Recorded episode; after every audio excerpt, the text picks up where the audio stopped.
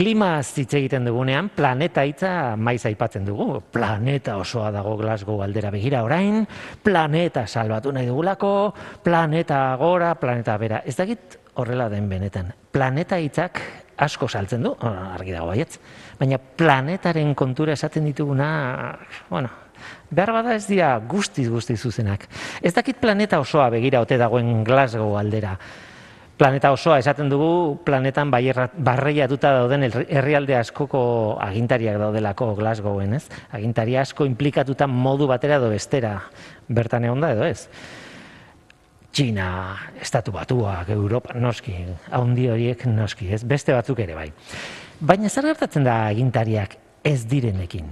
Zer dio Butaneko kaleko jendea edo Angolakoa edo bueno, kalekoak, txinakoak, edo estatu batutakoak ere bai, edo urrutira joan gabe. Euskal Herriko jendeak, zer dio? Denak Glasgowra begira, edo. Ordezkatuta gaude, baina denok munduko pertsona guzti guztiak ordezkatuta gaude bertan. Argi dago ez ez, gobernuak bai, baina pertsona guztiak auskalo. Gaur bukatzen da Glasgowko COP hogeita zei klimaren gailurra, ospetsua, ez? Komunik, komunikabidetan eta ingabeate duguna, ez? Kritika ugari izan dira, talde asko ez dutelako ordezkapenik hain zuzen ere, indigenek adibidez, ez? Ezin izan dute parte hartu negoziazioetan. Erregai fosilen esparruko enpresa handiek ordezkari asko zituzten, bertan, edo zein herrialdek baino gehiago gainera. Eta, bueno, hori ona izan daiteke haien indarra eh, erabiltzen duten moduaren arabera baina ez da beti ona izaten. Oso kritikatuak izan dira, askotan negoziazioak moteldu egiten dituztelako. Zeingo dugu. Bestalde, CO biren emisioen eztabaida latza da. Batetik, ez da merkea CO bia ez isurtzea. Ez da, ez da surgatzen dugun CO bi kantitatea, baino gutxiago isurtzea ere, ez da merkea. Zero emisio netoen ideia hori ez. Eta zeinek ordaindu behar du hori? Eta zeinek lagundu behar die diruz herrialde pobre nei erronka horretan? Eta zein dira ordezko energiak galderasko daude? Espero zen bezala, ba, badirudi katzaren erabilera mugatzeko konpromisoak sinatzen hasi direla, txinak adibidez sinatu du, okarrez banago, eta ondo dago ikatzik ez erabiltzea, baina ikatza erabiltzeari usten badigu, energia nuklearra erabili behar dugu? Garbia da, zeobiaren ikuspuntutik, baina arreskutxoa ere bai. Energia berriztagarriak dira soluzio handi bat, noski, baina haiek ustiatzeko teknologia prestatzeaka bera ez da bat ere garbia. Besteak beste metalak erauzi behar ditugulako meategitatik. Erabakiak ez dira erraza. Inondik inora ez da kontu erraza. Eta horrez gain noski mesfidantzaz begiratzen diegu dirua gaurko energia eredutik ateratzen dutenei logikoa da. Mesfidantza, bueno, oso oso gizaki engan dago, ez? Glasgow hor dago.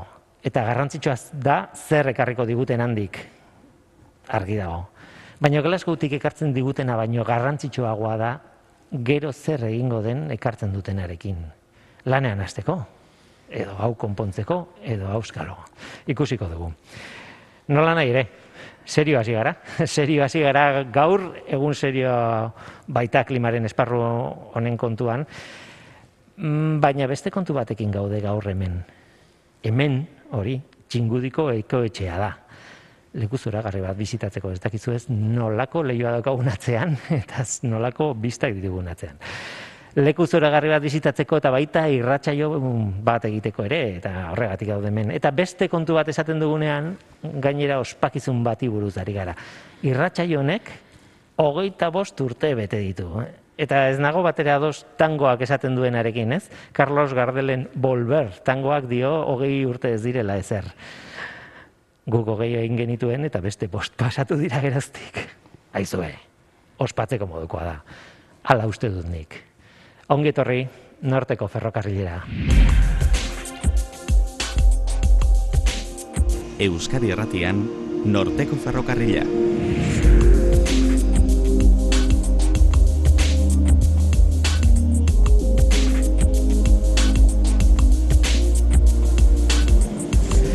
Kaixo denoi zer moduz, ni Guillermo Roa naiz eta entzuten ari zareten hau Euskadi Irratia. Duela hogeita bost urte, mila bederatzen da laurogeita maseiko udazkenean, Euskadi Irratiak eta Eluiar Kultura Elkarteak zientziari buruzko programa bat egiten hasi ziren. Doli ardi klonatuaren garaian, eh? orduan, gara hartan. Norteko ferrokarrila jarri zioten izena, txirrita bertsolariaren bertso batzuetatik ateratako izen bat. Txirritaren esanetan, ferrokarrilak teknologia eta modernitatea ekarriko zituen Euskal Herrira. Norteko ferrokarrila irratsaioak ba, zientzia eta teknologiaren berri ekarriko zuen Euskadi irratira. ez da paralelismo perfektua, baina izue, oso txarra ere ez da. Normalean zientzialariak izaten dira gurekin. Fizikari bat nahi duzu irratian, geologo bat, biologo edo ingeniari bat, ba, norteko ferrokarrila aukera ona izaten da horretarako. Baina gaur ez da hori gure eskaintza. Gaur ideia poli bat daukagu zuekin konpartitzeko. Nola ikusten dute zientzia, zientziako profesionalak ez direnak kanpoan daudenan nola esateko.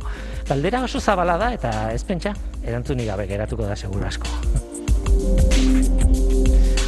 Baina itzaki horrekin bi gonbidatu berezi izango ditugu gaurkoan. Kirolaren mundutik Xubane Uribarrena dela peña etorri zaigu. Arraunlaria, Donostiako Arraun Lagunak taldeko alegia. Aurten kontxako bandera irabazi duen traineruko arraunlaria. Eta aktoren mundutik berriz Andoni Agirre Gomez Korta Muñoz etorri zaigu, telesail eta pelikula asko egin dituen aktore euskalduna. Hau sartuko naiz esaten ETBko Baia Semanita programan parte hartu duelako dela oso zaguna, bueno, eh, gero zuzenduko ditu bestela. Bi haiekin solasaldi lasai bat izatea da helburua. Erra plana. Programa berezi hau txingudiko ekoetxean ari gara grabatzen goizez, gero gauean emititzeko, gaueko bederatzietan emitituko dugu eta bide batez. Aukera aprobetsatu behar dugu. Hanedo Ronsoro Lazkano Iturburu iobekoa e, bueno, e, ekoetxea sarearen ardunadorenarekin hitz egingo dugu eta baita bertako langile batekin Mikel Etxaniz ekoetxea txingudiko ezitzaile taldearen koordinatzailearekin haiekin ezagutu ditugu, ezagutuko ditugu barkatu hemengo sekretuak. Oazen ba, hau da norteko ferrokarrila, zientziaz betetako hitzak.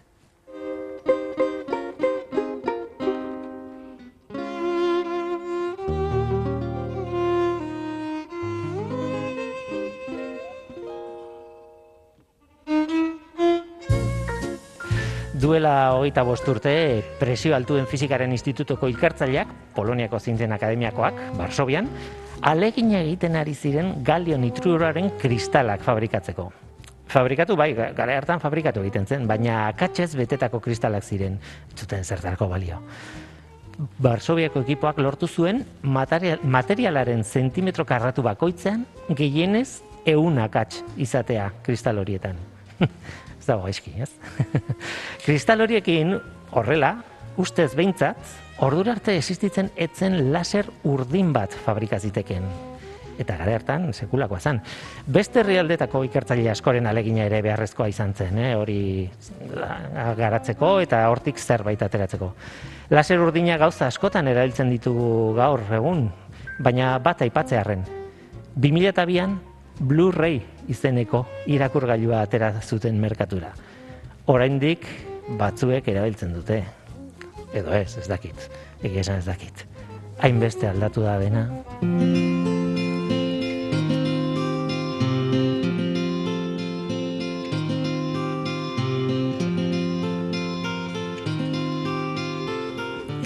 Barsobian galio nitrurekin borrokan ari ziren bitartean, eta, bueno, horregatik ekarri dut adibide hori, eh, garaiaren gatik. Euskadi Irratian, zientziako programa bat prestatzen ari ziren Eluiar Kultur elkartearekin batera. Puf, zenbat aldatu den dena. Eluiar adibidez, ez?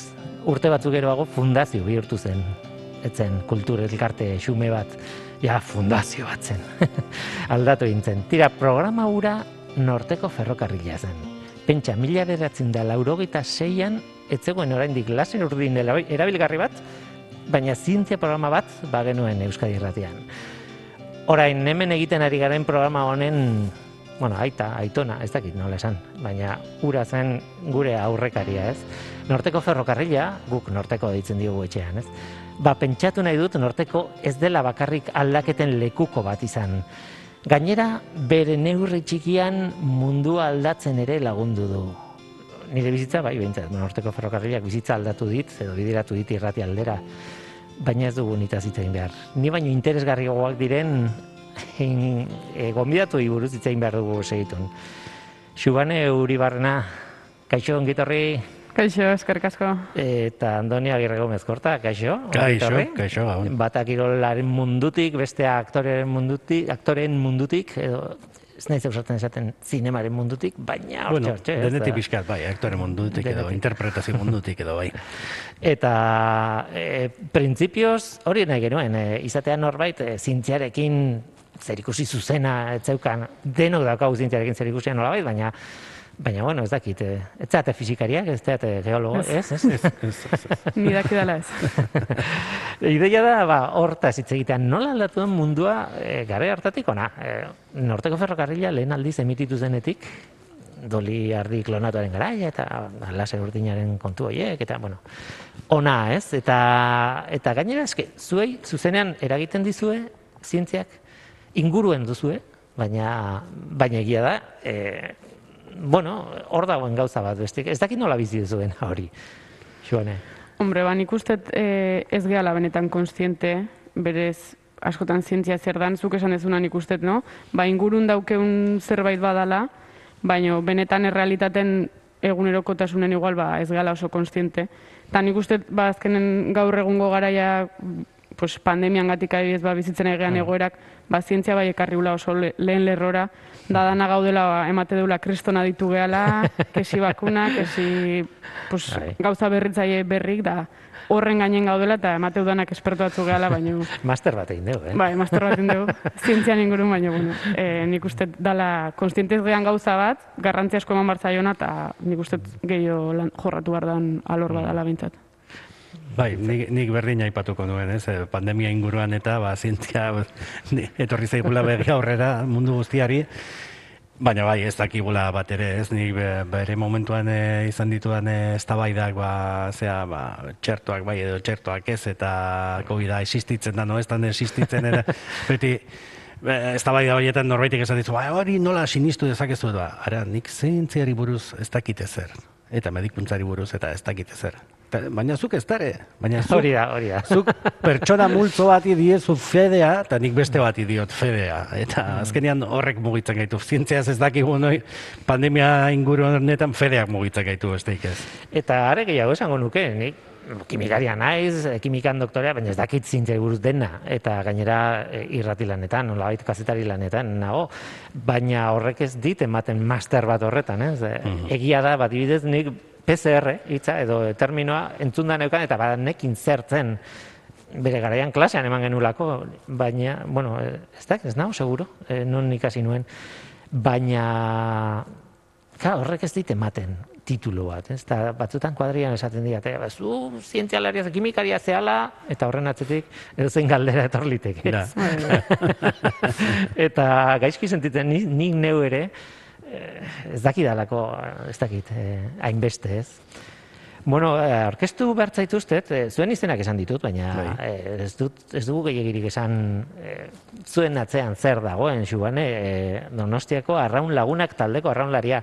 Bai, bai. Ni zientziaz gutxi bali badakit, arraunari buruz oso oso gutxi. Bueno, ez? baina esateu eh, arraunen fizika asko daula, eh? bai, Kesi eh, arraunen egia da. palankak da, jendean posizio eta dana, orduan horrek bauke bere Bai, zientzia puntua. entrenamendutan esaten dizuete Bai, bai, asko bere. zuzendu postura. Bai, ez bai, bauke bere garrantzia. Bauke Oh. bere garrantzia. Esan behar dut, azpimarratu behar dut, denek dakite seguro, entzulego denek, baina kontxako bandera horten erabazi dezuela, eta hori bakarrik dala gainera, izebergaren punta, Bai. esaten da bezala, ez? Bai, bai. Sekulako demoraldia egin duzu, eh? ez? Bai, azkenen aurten dana irabazi deu, bai, liga, e, txapelketak da kontxa. Baina, bueno, arraun mundun bakigu zer dan, e, mundu guztia gehatzea kontxa irabazi duen horrekin, bigarrenakin ez, lehenengoakin bai. Da, azkenen horrek eman digu aurten e, izena, e, mundu guztia iraia behi da olako, eta behi dalako berez garrantzitsuna, baina, bueno, azkenen atzetikan beste hainbat garaipen daude, lan asko dago, eta Eta zeiz- baloreak kendu behar. Pertsonalki izan da. Claro, bapatean, gazte-gaztea zara, eta bapatean duzu inguruan eh, kazetari pilo bat, ez dakiz zer, eh, Bai. olatu bat bezala gainera. Ba, kriston olatu, azkenen ni aurten amaikagarren urtea da arraunen naola, aurten zazpigarren denboralia ingo trainerun, da, pues azkenen txikitako amets bat be, betetzeko modua da, o aukera eman diate, e, klub hontan. Da, aurrek urten ba urte oso gorrauki genuen pandemian gatikan etxen uda erdia konfinatuta pasa genulako gutxi gora bera. Da, urten ba, entrenadorek esate zigunen sinisteko, e, aukerak hor zeudela, azkenen ba, inseguridade pila dauzkeu bakoitzak. Da, esate genu, oi, azkenen oso utopikoa zala. Baina, bueno, azkenen lanakin emaitzak etortzen jundia, da, Ja. emaitza izan da, dana irabazi duela orduan, ba, alde hortatik Ez dakit- pasada bat. Ez dakit oso galdera aproposa den edo ez, baina hainbesteko arrakasta hain, hain azkar izatea, ez alda txarra ere bai. Ez, nik uste ez dela e, oain egun batetik besteako arrakasta. Azkenen proiektua hau ja zortzegarren urtea arraun lagunak mm. traineru ateatze dula. Da, iruditzen zait klubak, ba, pixkanaka eman barreko pausok eman ditula, osea, azkuntza prozesu bate ondala bertan, eta aurrek urten, ba, nik uste ba benekala taldea edo burruka hartan eoteko, baina, bueno, ba, kanpo faktore batzuk egon zian, ez daudela gure kontrolpen, eta aurten ba, nik uste bakoitzak txipaldaketa bat eman deula, e, gure lana bermatu deu, gugan sinistu deu, inongo fitxaketa berezirik gabe, azkenen aurrek urteko berdina ginean, baina guk e, erantzun deu, bazeuden beharren aurren da, guk eman diteu azkenen lorpenak, eta nik uste ba, prozesua pixkanakakoa dela. Oain ematen du kristona irabazi deula da urteatetik bestea kriston txupinazo eman deula. Kristana erabazi. zu. Bai, baino nik uste prozesu baten bidean eman dian emaitza atzu diala eta ez dela oaingo gauza bakarrik. Azkenen duela zortzi urte trainerun e, zeuden eskak ez bali mazian egon, aurten ez ginen hemen egon gordun. Danan parte da hor nik uste. Hmm. Arrakastari buruzko gogo eta zuk egingo zenun pila bat izan doni. bai, bai, bai. Ze zuen lanbidea bai dela uf, gora eta bera eta gora eta bera. Bai, etengabe, etengabe, eta horrekin bizitzen ere ikasi behar da, ikasi behar da. E, zorionez esango nuke, e, guk ez daukago arraun lagunak e, izan duen aukera dena irabaztearen, aktore batek ezin du dena irabazi, eta orduan beti dauka erronka pixka bat e, hobetzeko, ez? Eta bai, zuk esan dakoa, eta inorrek ez dizu e, e, garantiaik ematen ba, datorren urtean edo datorren hilabetetan lan izango dezu, naiz eta orain txe atopego, ba, igual, hemen bi hilabetetara ba, besoa gurutzatuta egongo zara etxean zai, eta, eta horrekin bizitzen jakin behar da ere. Bai. Eta eh, aldiz, eh, ba, nik bai emanita aipatu lehen, eta baina bueno, beste, beste toki askotan e, atera zara, ete ben oso ezaguna zara, baina beste mila gauza egin dituzu, eta gora eta bera eta gora, eta, esan nahi dut, e, gora zauden momentuetan ere, e, bizitza ez da normala, ez? Ez. Eta, eta kontuz ez bazabiltza itxutu egiten zara, gainea. Pentsatzen duzu horrela dala beti. Eta nik bizi izan dut, nik izan ditut lankideak, e, bizi zianak, ba, egunez egun, eta diru asko gastatzen, eta esan, Hmm. kontuz, osea, kontuz. Hemendik denbora batea, hau bukatuko da, eta eta hala izan zen, eta hala behar du gainera, ez? Ba, bai esan ere bukatu zen, eta gero, ba, ba, lan asko egin behar izan dugu horreateatzeko. Gainera, n- nik bai emanitakin parra egiten nuenean zu, zuretzat aspaldiko kontua zan, grabatuta eukiko zenuen, e, esan nahi dute, e, desfasatuta gaude zuekin lanarekin konparatuta, Bai, nola egiten, baitez? egiten genuen garaian, e, gaurkotasunarekin jolasten genuen asko, asko, osea, bai, dena egia. egiten genuen, e, Egia. telebizaren mitentzen zena, gehienez ere, aste bete hamar egun lehenago grabatua. Ah, Ez zen desfasea deno- zen ez, ez, ez, Ah, beti oso, oso gaurkotasunarekin jolasten genuen. Baina, hori errepikatu da, eta nik oraindik ez dakit, bueno, horde badaude plataforma batzuk, baina esan badakit dagoela plataforma bat, ez dut aipatuko, zen ni nola etekinik ez ditan ematen, ez diot propagan egingo, baina dago kanal bat, hogeita lau orduz baina semanita ematen duena. Hogeita lau orduz. Eta baina semanitak, oantxe esango izut, e, datorren, osea, ez, bi urte barru, izango dira hogei urte baina semanita hasi Guau. zela. Hasi Hmm. zela. Osea, pasa dire urteak. Jo, ideia sekulako izan zen. Momentu hartan ere, ba, norteko ferrokarria bezala, momentu hartan, ez zuten esperoko ezertarako. Inorrek, inorrek. Begira, ba, nere, nere gelan, baia semanitako kapituloa grabatu zen. Ah, bai? Nere etxeko gelan. Bai, bai. Zure txeko gelan. Nere txeko Bueno, gelan. bai. El Jonanen gela izan zen. bai, bai. Ara, ara, eta Bai, nola bai. iristen da. Ba, ez dakit, baina han grabatu zuen. Guillermo, Bai, eh, inoiz ez daki batek, urte asko izan ziren, baina zenitan, eta agian zure etxean ere egon ginen. Etxe bai. asko erabili Ez izan genituen. ez, baina gogoratzen dut, eh, irratian eh, sketxak eta grabatzen ziren, eta Ba. garai batean tokatzen zitzaigun, adibidez, eh, eh, Google estudio batean, eta ondoko estudioan, bai esemanitakoak eh, ekipoa grabatzen, eta pare bat anekdota aktore batzuekin topatu eta esaten zuten, bueno, zeuden zai, hori Hmm. zan lehenengo bat, Bai. zai eta zai eta zai. I- Ikusten duzu telebistan hain gauza dinamikoa eta barregarria, eta ez dakit, baina grabaketa, Wow, Bai. ez dakit zenbat denbora zai, kamera ondo jarri, ez dakit Ba, zer, esaldi bat esateko. Ba, esketx batek ez du asko irauten. Esketx batek dazka, zer esango izunik, iru, lau minuto, gehienez ero ez dakit. Baina gu garai hartan kalkulatua genuen, ba, kamera bakar batekin ibiltzen bazinean, kalean grabatzen edo, sketch bakoitzak bi ordu edo, eh, Bi ordu, hiru minutu egiteko. Bai, bai. Ordu terdi, bi, bi ordu, bai, erraz. Bai. Aha. E, beste zea, eh, anekdota zen, eh, mm, bueno, hasi ginen behaiekin hizketan eta esaten ziguten, liuratuta zeuden gurekin. Eta ez dut ulertu inoiz zergatik, esaten zuten, hemen lan egiten duzue? Osa, irratsaio bat, irratsaio bat da, toki bat, gela bat, eh, mai batekin, mikroekin, eta erloju bat, eta kristala bat, eta beste aldera, baxabi bezalako eh, teknikari bat, listo. Eta eh, esaten zuten, wow, moketa eta dena daukazu. eh?" eta, bueno, ba, bai.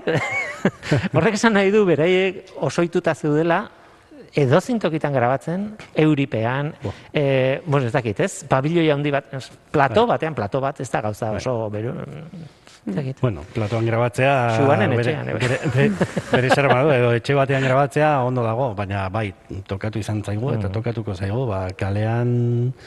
E, grabatzen, ba, eske, nik ez kontatuko nizkizuke e, pasaiako kaia orengoa ez dena zenean, eta urak orengo gardentasuna ez zutenean, nahi tokatu izan zait e, trintxerpe inguruan e, uretara botatzea. Ba, Guau. Bai, hor, Ostra. bi, bi barku merkanteren artean hor, eta ikusten dezula pixka bat olio mantxa horiek ikusten dituzu uretan, eta, eta, bueno, gehiagi pentsatu gabe, venga, ureta. eta gainera jende pila batek, begira. Bai, noski, bai, noski. Bai, eta, eta, eta bilutxik abenduan grabatzea kalean, bilutxik onda biluztu eta kaletik grabatu, eta, bai, bai, batzutan tokatzen da.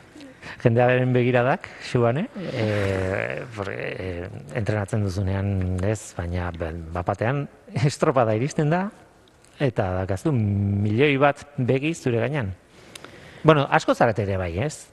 Amairu lagun traineri Bai. batean. Bai, bai, ni justo egia kasualidad, ba, ni justo anketikan juten naizela ritmoa markatzen, da, oain, ba, oi, ba, teknologi berrekin da, e, estropadatan da, pues, normalen zozketa bidezitea, baino e, estropadako itzen traineru batek barruko kamara batea mateu, da, justo, ba, nei asko ikuste zait, ba, lehenengo plano naholako, orduan askotan, ba, e, ekipokokin nahoneneo, e, beti esateiat, ba, igual norbait gerturatze bada, eta, ah, soy las de arraun, ez dakiz eta, Be- danak esateu, e, zuri bakarrik ez dautzizu, eh? Gu, be, bestek ez dakigu arraunlarik gehala, baina azkenen, ba, bai, osea, lehenengo plan hortan zaude, Orduan zuzea bakarra ekipoan e, zaintzen duena pixka bat estetika eta ez, ez. ez, gutxi importante daiteke esan, baina, baina, bueno, e, egia da estropadatan da, bueno, ba, gerozta jendeak gerozta gehiago jarraitzeula, gehiago dezautze izula, da, Kaletik bai, adibidez. Bai, kaletik bai. Eta asko, bueno, kuriosoa da, e, udan entrenatze deunen kontxan, azkenen ba, frantxez piloa daudela, inglesak da, jende asko daukan poko, eta hoi, ba, normalen sei, seiterritan, hor, akuarium paren botatze deu trainerua, da nahi grazia asko egiten nola jendea, pues, hoi, azkenen kaiak pixkat u forma bai hartzeu, da jendea hor ingurun da kamarakin, da zake pixkat emateu monos de feria bezala, da. Da, gu azkenengo az eguneroko aitea, Batzu- gu trainerua jarri, arrauna da listo, gutzako simple-simple, baina mundu guztia hor da, ba, eta trainerua ikutu nahi du ez, iku, osea, azkenen Baina batzuek begiratuko dizue e, kirolaren pasioarekin, Bai. oh, lagunak beste batzuek e, Ez jakintasunetik, antropologiatik, bai, ez? bai. Ah, Bida, zer dira Bai, bai, lehenengo aldia txalupa luze horiek, ez? Bai, nik uste jendai kuriosia asko mateiola batez ere traineruak. Ah. Eta buelta nola mateioun, da azkenen nik uste luzeran amabi metro dauzkela da berreun kilo pixatzi ditu, orduan... Bai, bai, hori beti Zeo ze impo, e, osea, oso gaizki iruditu da, zait, ta- eh? Oso gaizki iruditu zait beti leher eginda zaudetenean, altxatu, buelta eman, ez dakitzen maniobrak egin, eta gaina... entrenamenduko okerrena, hoi da. Trainerua egora, eta bera, eta buelta, eta garbitu, eta ez dakiz ze, da... Hoi, baina, bueno, bai, pues, be, badaude begik azkenen da, gero ez da gehiago idatzi zuena. Zu hasi zinen gainera ilun ben, trentxerpen, aipatu Bai. behar da, behai esker o, zaude mundu Bai, honetan, eta amaika urte zenituela. Bai, hasi nintzen, ni hasieran e, txiki txikia nintzen, osea, gorput, gorputzkera ze txiki txikia nintzen, da ibiltzen nintzen herriko trentxerpen plazan ibiltzen nintzen mutil guztikin pixkat burrukan futbolen taula, da klubeko bigertu bat duzian, da esan ziaten, aber, arraunean animatuko nintzen urren urtean, patroi bezala, heldu, e, Ara. juvenilekin, ba, patroi gabe bezala, eta emezortzi urteko neskak, da, da nik, hola, arrokeri guztikin baietz esan nun, Da urrengo urtean hortxe azaldu zian, da esan zaten, beka, bihar entrenatzea, da hola gatu nintzen pixka flipatzen, da esan, ba, venga, ba, jo ningo naiz, da probatu, da hola xe, lehenengo urtea patroi bezala, da gero ja azkenen pege el estiron, da, da esan zaten, ja patroi bezala ez tezu balio, así que ja arraunea, eta sufritzea.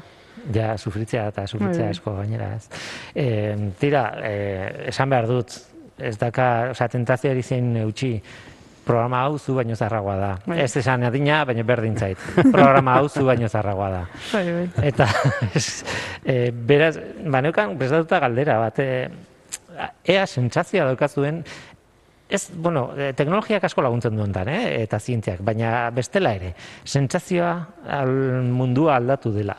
Baina hemen gustatzen zait asko bi ikuspuntu oso oso oso ezberdina ditugula, ez? E, zu andonik gutxi bera bera, nire ni baino gazteagoa zara, baina hortxe hortxe Baina hortxe hortxe, bai. baina zu egin berria. Bai, bai. Ordoan, e, ka, mundua aldatzen ikusi dugu mm, etapa ezberdinetan, ez? E, ez dakit, sentsazioa daukazue, e, aldaketa horrena. Guztiz. Bat. Guztiz. Hore, ez dut, hori, nola- Baina, konduan euki adibidez, netzako adibidez, bea adibidez erreferente bat izan dela telebistan. Euskal Claro. Telebistan. Osea, azkenen ni ez ditu naiz, telebistan bea ikusita. Zuretzako beti zegoen Oi, ondoni azkenentzako beti izan, osea, baia semanita ezakiz eta bea beti azaltzen zen. Da, hain ikustet, oain batzutan ETV bin atxaletan eotea, zun ikustet esketx batzutan ateatzen zela. Ikusten lehen esan dakoa. Oi, gaurkotasunekoa, da, hain ikustet, et, eta berez pentsatzen, Josus, Oi, tokita, irutzai, tokitan gehatu ahi baia semanita, eta berez, bai. hogei urte eusketela, osea, ez dakate zer, hogeita bat urte eusketela, osea, ez tala ezer, baina, bueno, osea, netako pasada da nola aldatuan, da gu nola ibiltze ginen, nahi igual e, aitako izeak da esate ziaten, bai, ba, gu gaztetan ibiltze ginen, da niko hain ikustitutu dengo gazteek, osea, umekta, eta esatet, jo, eh, eta netako gertuko gauza da, baina, bai, Bai. ikustet gauzak asko aldatu jala, Bai, asko, asko. Teknologia eta, bueno, ez dakit hain beste zientzia aldetik, baina, bueno, zientziarekin lotuta ere teknologia aldetik, pff, pentsa zenbat aldatu den gauza, ez? Eh, Hasi ez zinean adibidez, e, e, zera, gailu digitalak erabat ezberdinak ziren. Osea, ez zeuden, o gutxi zeuden, bueno, umea- bat zeuden. Umeak ginean, nire etxean izan zan bomba bat e, iritsi zenean, zera, lehenengo, zera, diskoak, e, vinilozko diskoak irakurtzeko ere, eta bere kasetarekin biak batera. Eta grabatzen ezaken zintan diskoa jarri da, ibala, letxe, hau zer da. Hoi kriston esmaki izona da. Eta nire etxean konkretuki, nire gurasoen etxean, lehenengo bideoa sartu zen e, larogeita amabian, olimpiadekin batera, sartu zen bideoa, bideoa, eta gaur egun bideoa ja, zuk ez aipatu bezulen Blu-raya ja, ia, ia ez da ere Bai, biltzen, hilda nik hor Blu-ray batzu dazkate etxean, baina aspaldiz ditu dala ikutzen, eta eta aldatzen ari da izugarri eta etengabe. Baina gauza grazioso bat gertatu da horrekin, pentsatzen genuen digitalarekin e, mm, gauz, informazioa pe, e, mantentzeko edo e, gordetzeko sistemak onenak genitula ja betirako eta gero ikusi dugu oso galkorra direla, ez lehengoko sistema batzuko beak ziren, esan nahi dut, Bai, bai. e, aldatzen zaigu bizi, eguneroko bizitza Bai, bai. Bai. Iruditzen bazaizue, e, atzera ingo dugu, eta bost urte, eta entzungo dugu, ez aurkitu dut, ez zuk esaten zenuena, ez, e, kasete batean aurkitu dut, e, zea, em, lehenengotako norteko baten grabazioa. e, jarriko dugu, entzungo dugu garai hartako sintonia eta pili kaltzadaren e, lehenengo esatariaren e, e, solas edo arkezpena, ez? E, programa hartan zer egin zuten zen, mila beratzen da laurogeita hamaseiko urriaren amarra.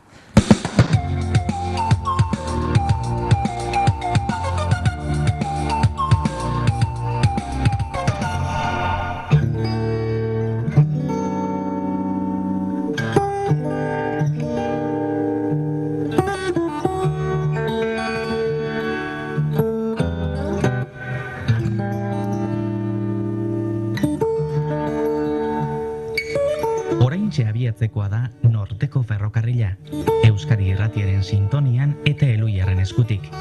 Ostegunero legez, zientzia gerturatzeko asmotan.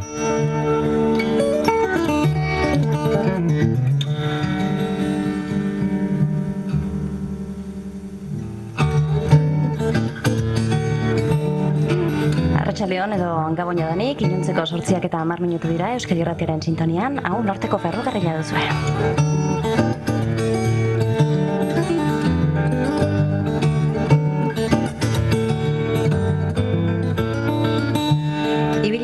Ibilian gaur makina bat kontu ere aztertzekotan gara, besteak beste gurera etorriko dela bintzatala esan digu. Jose Mari Rodríguez Ibabe ikerketaren inguruan berba egingo dugu berarekin, luze, patxaraz eta lasai. Bueno, tira, uzten baldin badugu audio hau, pentsatuko dute, Jose Maria Ibabe etorriko zaigula gaur norteko ferrokarrilera. Ze polita zen sintonia gara hartan. eh, esan zidaten irratian, eh, honek loa hartu, honekin lo hartzen duzu irratian behar bada aldatu behar dugu, baina urteak eh, ibili zituzten, ibili zuten sintonia. Em, garai oso zarra da eta garai hartan adibidez zientzialariak ez zuten ohituta mediotara etortzen eta oso nik garai hartan bukatu nuen tesi adibidez eta burutik izitzaigun pasatzen kazetari bat etorriko zitzaizun nik galdetzea ber zer egin duzun, ez? Hortan ere aldatu da jendea, aldatu da eta Eta, eta tontakeria dirudi, baina gaina euskeraz egitea ere beste, Jo. beste zailtasun bat zan, ez? Bai. Zeren garai hartan e, formakuntza gazteleraz egina zuten gehienek edo denek. Gaur egun ja hori aldatu da. Baina zailtasuna da oraindik, eh? Nik abiz, Bai, orain bai. bukatuet karrera, eta... Gizarte hezkuntza bai, duzu. unibertsitateen lau urtetan pff, gehiena, e, Gaztela- irakurri beharreko gehiena, eta emate zuen azkenen itzultzaile ginala aurren urteko ikasletzako, azkenen Ja. ba, artikulu desberdinak irakurri, itzuli, ezak ez, eta, baina, bueno, oza, pausuk eman dira, baina, oain pena da, a- e, alor batzutan, ba, ba, eziketan ez duela euskeraz jaso, eta desgraziz euneko euna indikan ezin duela, ezin duela jaso. Zuen aktore lanetan e, pentsatzen testu asko dago eta oso Bai. garrantzitsua da eta claro, e, dago oreka bat ez e, mm, egoera mm, antzestea nolabait, baina zuzentasuna ere bueno, hortxe egon beharko luke. Bai, bai, baina, bueno, hori segun kontekstua, ez, e, zein dan ere. E, guk ez da hori izaten dugu, ez, ba, bere garaian e, herrikita saio egiten genuen euskeraz eta e, ba, gidoia nolabait idatzia zion, eta hor ba, euskera zuzentzaileak eta gainean ibiltzen ziren, da hau ezin da horrela esan, horrela esan beharko litzateke, baina jo, esketxa kaleko mutil batzu dena da, eta hauek kalekoek ez dute horrela hitz egiten. Horre, edo, euskalkiak erabili, zergatik ez dugu euskalki bat erabiliko hemen. Aizu, hauek gipuzkoarrak dira, ba, gipuzkoarren modura hitzen dezatela, ez batua hutsa, ez? Edo pixka bat, ba, gertutasun hori izateko ikuslegoarekin ere. Eta, Lortu duzu e, euskalki narraro batean hitz egitea adibidez e, sketch batean edo horrela- e, hori oso zaila izan behar du, ez? Bueno, e, batzutan e, gauza oso simpleak izaten dira, ez? E, goaten naiz e, garai batean, e, baina semanita hasi zenean, e, e, etzan, etzan e, nik dakidala bileraik egon e, erabakitzeko nola esan, baina bai azkenean ba, sinatu gabeko akordio bat, e, no, nola esan aita edo aita. Ez, e, segun bizkaitarra edo gipuzkoarra zaren, aita edo, edo aurretik artikula jarri.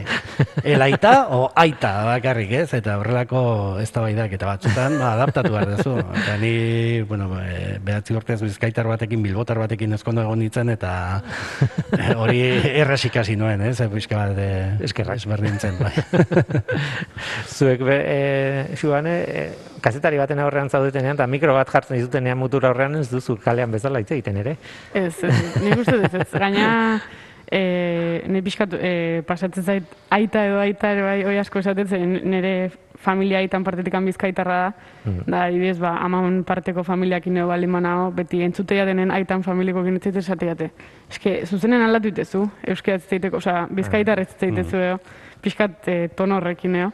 Eta kazetarekin dare bai asko notatzea, adibidez, e, ez da gizeinek zantze, baino irratikoa zen. eta goatzen naiz esan zitela, e, jo, zuke, zu donosti donostikoa etzea, no? Ez tezu batua zitzeiten. Amorru bat emateit pentsatze belako donostiko gehala, da hitzeite deula dana e, euskaltzen jak esaten bezala. Da horrek kriston amorru emateit nahi adidez, da nahi rutzaira azkenen, ba, pues, bakoitzak bere xarma aukela, bakoitzak bere euskera iteko modua daukela. Ta... Ni donostiarra naiz, eta euskaldun berria gainera. Eta beraz ez daukat etxeko euskera goxo hori, ez dakit, ikasi dut, nire lagunekin ligatzen saiatzen, ez dakit, olakotan, ez? Eta horrela ikasi nuen, Berazuk esaten duzunarekin erabat bat natorrez, e, zein da nire euskera, nire, zein da donostikoa, zer da? Ez, nik uste eta azkenen eusk... garrantzitsuna azkenen erabiltzea da, no? Nik uste eta altxor bat daukela hor, mm. e, hizkuntza aldetikan, eta Da, bueno, azkenen euskera guzti diala baliogarri, bakoitza gurea daukeula, eta ite deun bitarteen gaizki ez taula bintzat. Hori da. E, kontu, e, bueno, zaila da, eh? Asko itzein da horri buruz. Bai. Eta, Bai, bai. eta inorrek ez dauka soluzio edo horrela egin behar da. Ba, ez, ez, ez, hori ez da existitzen, ez?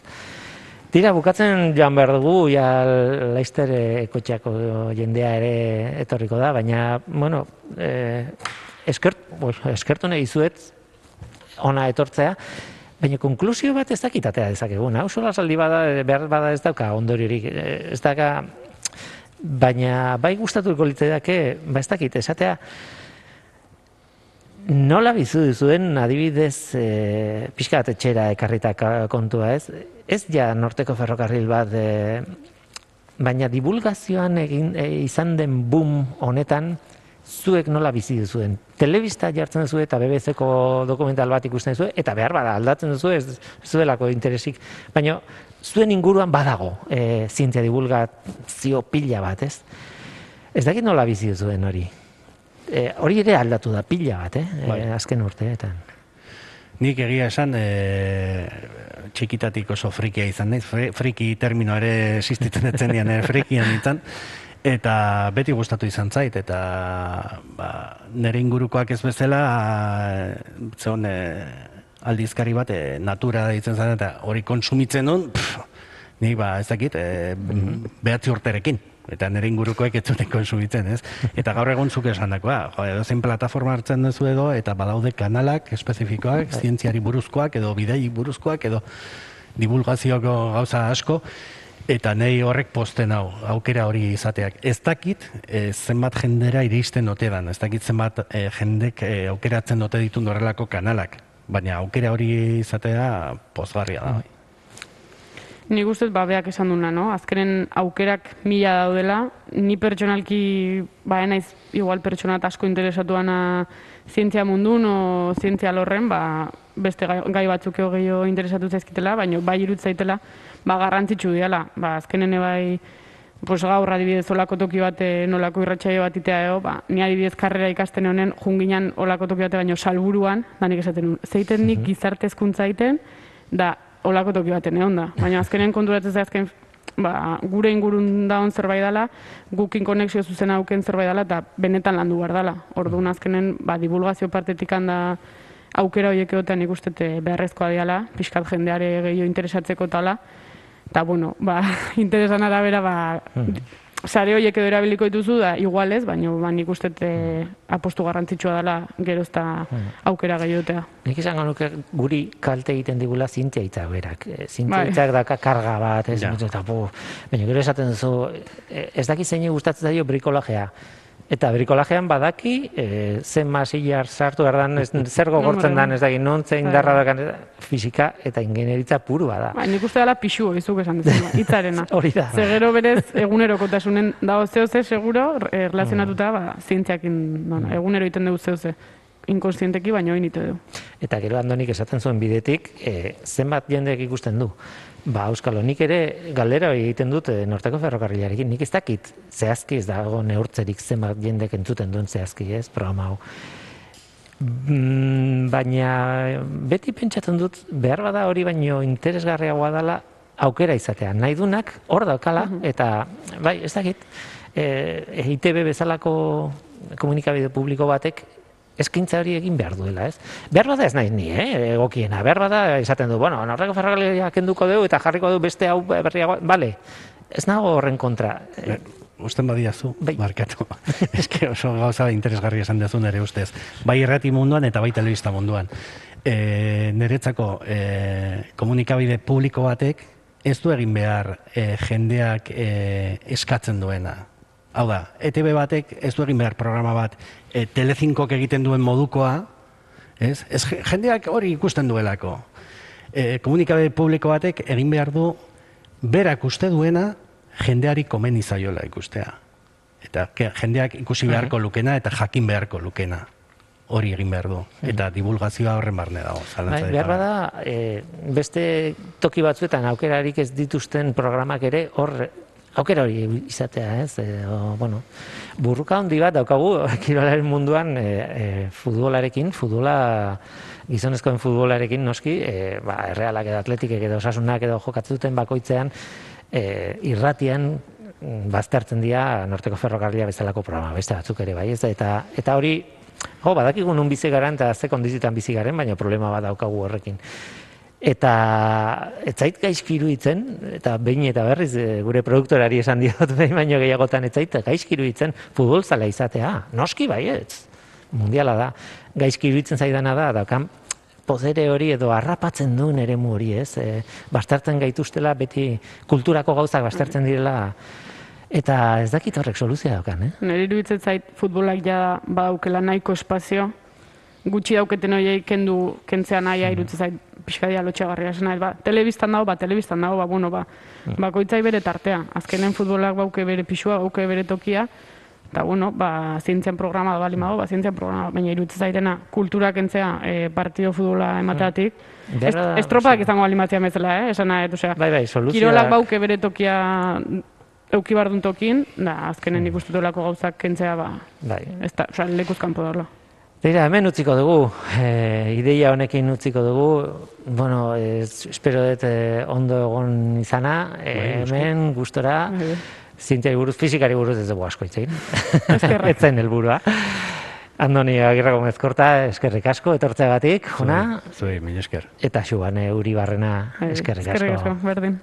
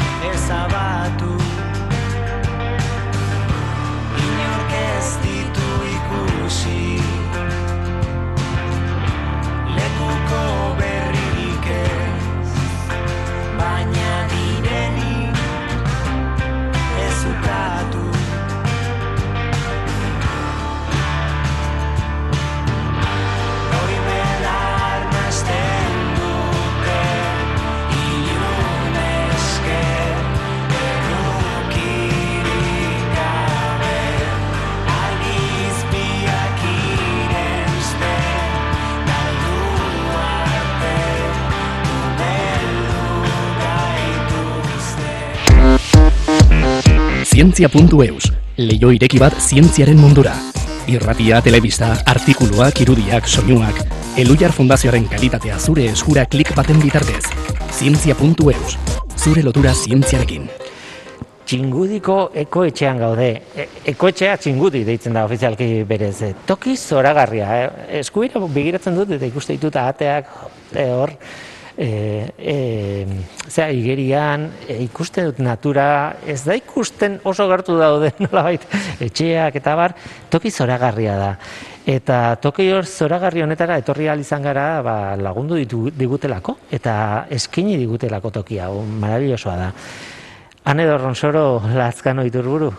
Kaixo, ongitorri. Kaixo, eskerrik Zuzera, iobe, iobekoa zara, berez, Bai, ez? E, ingurumen jarduketarako sozietate publikokoa, baina ekoetxeen sarea, e, nolabait, ekoetxeen sarean arduraduna zara, eta lau ekoetxe daude, hau bezalakoa. Hori da, e, ekoetxea...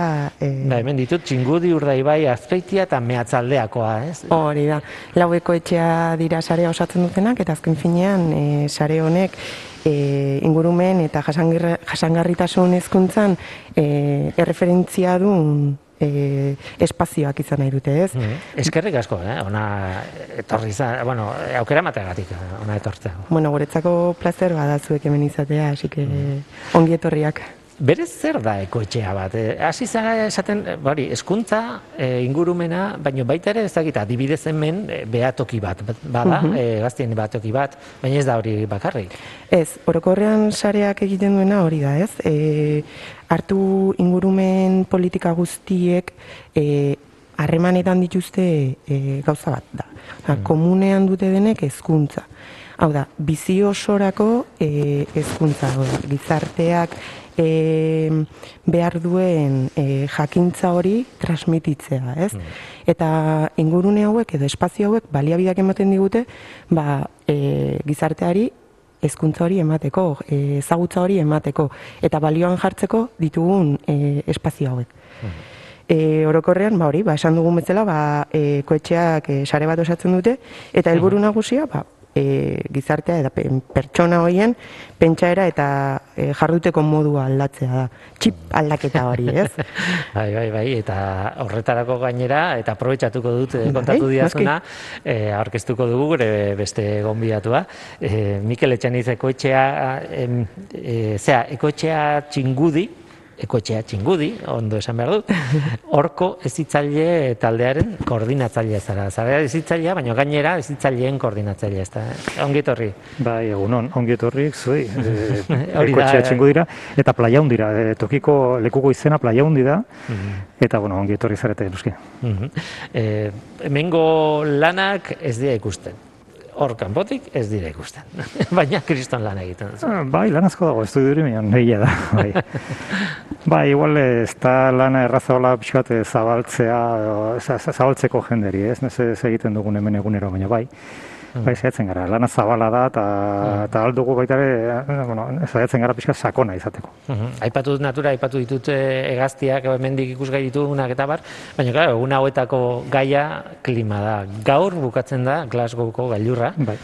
Hainbesteko itxaropena ekarri diguna eta ikusiko duguna ea zer ematen digun, hori Eh. en, hemendik ekoetxea batetik eta eta iobetik nola bizi duzue. Eh, ane.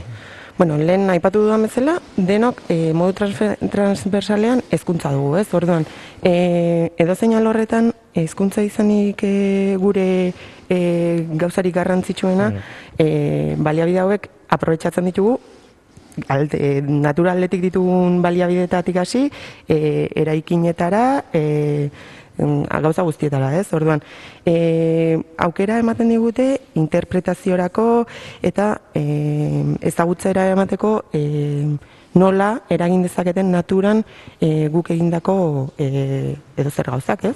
Bai positiboki edo bai negatiboki. Orduan, guretzako oso oso garrantzitsua da, ba, itxaropen hori mantentzea, ez? Aurrera jarraitu eta eta gauzak aldatzen jarraitzeko, ez? Eta begiak irek irekita Hori, hori. dituzu ez, klimaren kontuarekin? Bai, bai, noski.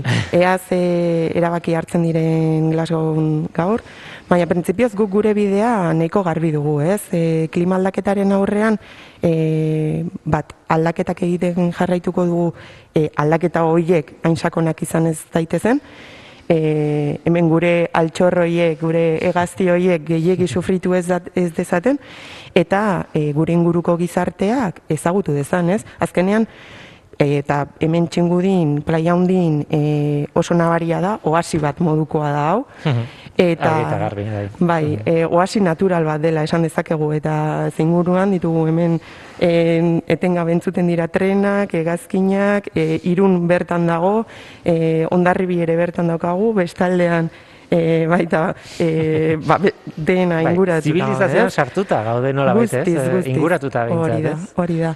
Eta oasi moduko honekin, e, ezagit, e, freskotasun pixka bat irabazten dugu, ez? Eta baita, e, i- begirada aldaketa bat e, naturaren balioa ikusterakoan.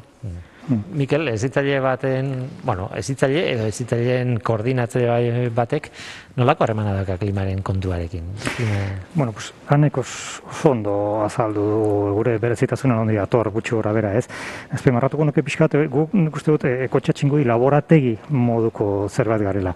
Laborategi natural alde batetik, ze toki osoa proposa da pixkate konservatziozko eh, proposamenak aurre ateatzeko. Mion, baita ere laborategi eko-soziala bat. Ze gure mm, funtzio nagusien bat, da, ba, jendeari hurbiltzea pixka bat padura, eta padurarekin hurbiltzea baita ere pixka bat eh, jasan, jasangarritasunen alde baloe horiek eh, bueno, gure kulturak aldatzeko, ez?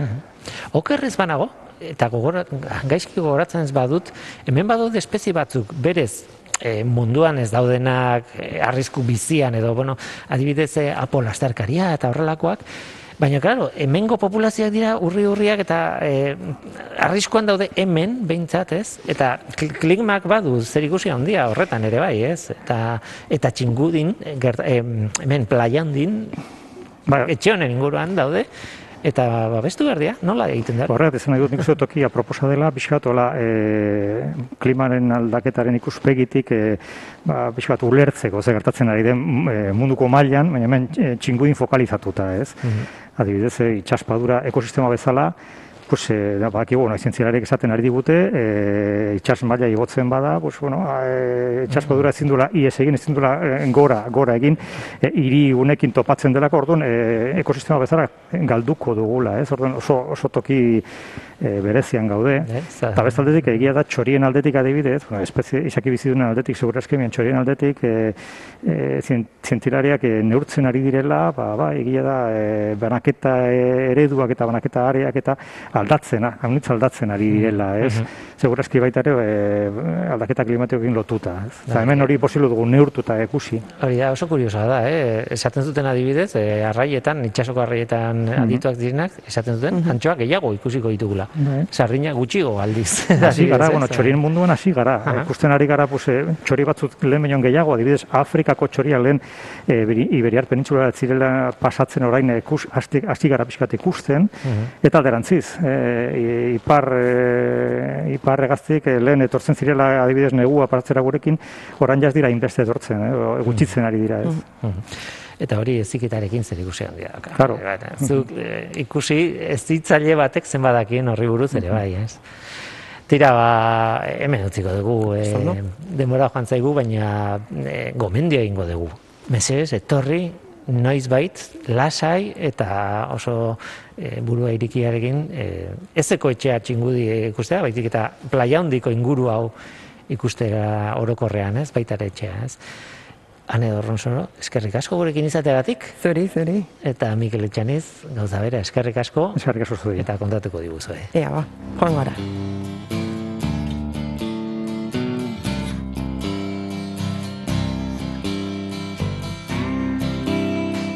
E, gioietik pixka bat e, alde ingo dut esateko, e, bueno, norteko ferrokarrien jaren atzean daudela teknikari pila bat, hemen gaur dago Xabi Gaiastegi gurekin, baina talde handi bat Mikel Olazabal beti egoten da gurekin, baina Jose Barteluz, e, Igor Martinez, zea, bueno, izen guztiak esaten baditut, mirari egurtza, bueno, izen guztiak ezin ditut esan, baina haiek dira benetan norteko ferrokarrilak gidatu dutenak urteen poderioz eta haiei eskerrik asko. Eskerrik asko beste langile batzui ere bai, e, ETB-ko jendeak e, nire atzetik daude, erortzen naiz denean berriz ere suntitzen haute, pap, hor, eskerrak, eta laguntzen diate pila bat, e, hemen dago adibidez gurekin gure produktora, e, Durne Garmendia, eskerrik asko, eta Eluiarren izenean Euskadi irrati osoari eskerrik asko.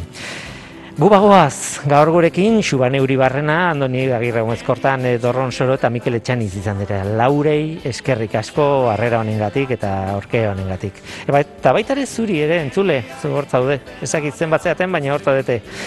Badakizu, gu hemen gaude. Norteko, abildua, eitb.eus teknikariak gaur, Xabi Gaiastegi izan da, eskerrik asko Xabi, eta mikroan aurrean ni Guillermo Roa, Luiar Zintia taldearen izenean. Datorren astean, programa normala, ordura hartu izan, agur. Agur.